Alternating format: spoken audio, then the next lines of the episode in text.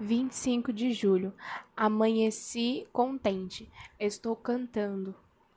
As únicas horas que tenho sossego aqui na favela é de manhã. Hoje a dona Francisca mandou sua filha de sete anos provocar-me, mas eu estava com muito sono. Fechei a porta e deitei.